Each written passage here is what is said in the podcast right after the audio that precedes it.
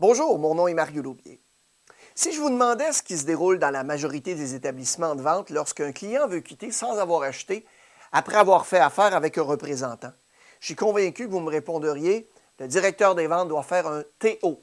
En passant pour les nouveaux nouvelles, un TO est l'acronyme pour un turnover, une étape qui consiste à présenter le directeur des ventes au client afin de s'assurer que ce dernier est vraiment satisfait de son expérience.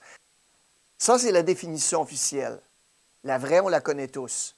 Pensez-vous vraiment que ces années-ci, les clients ne voient pas venir avec nos grands souliers? Pensez-vous vraiment que les clients aujourd'hui sont si inconscients ou pas connaissants qu'ils se disent Wow, je vais me faire un nouvel ami, puis en plus, il est directeur des ventes? Ou bien encore, Cool, en fait, quelqu'un qui va prendre le temps de vraiment comprendre mes besoins, mes craintes et mes appréhensions. Je comprends et je trouve importante et je valide que cette étape en est une très, très importante pour les affaires et pour les clients. Si bien sûr elle est bien exécutée, on va en percevoir tout le monde, toute la valeur. Pourtant, je me pose une question.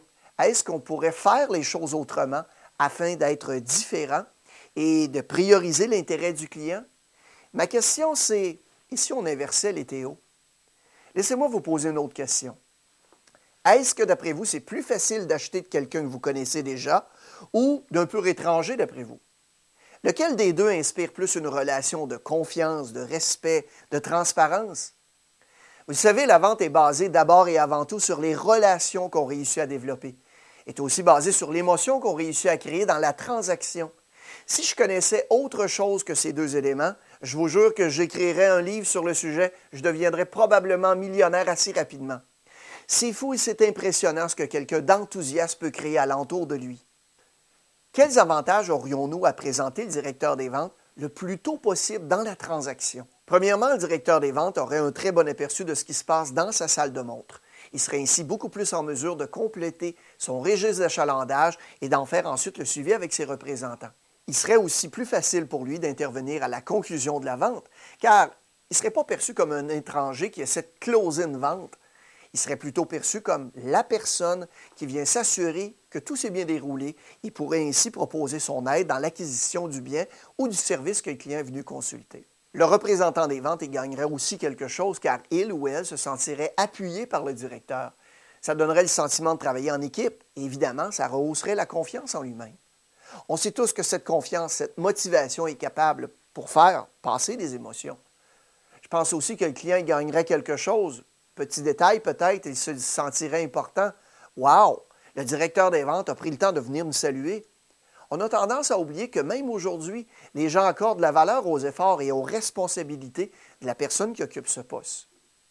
Je crois que le plus important de cette idée de Théo inversé est dans la différence qu'elle procurerait comparée aux autres établissements.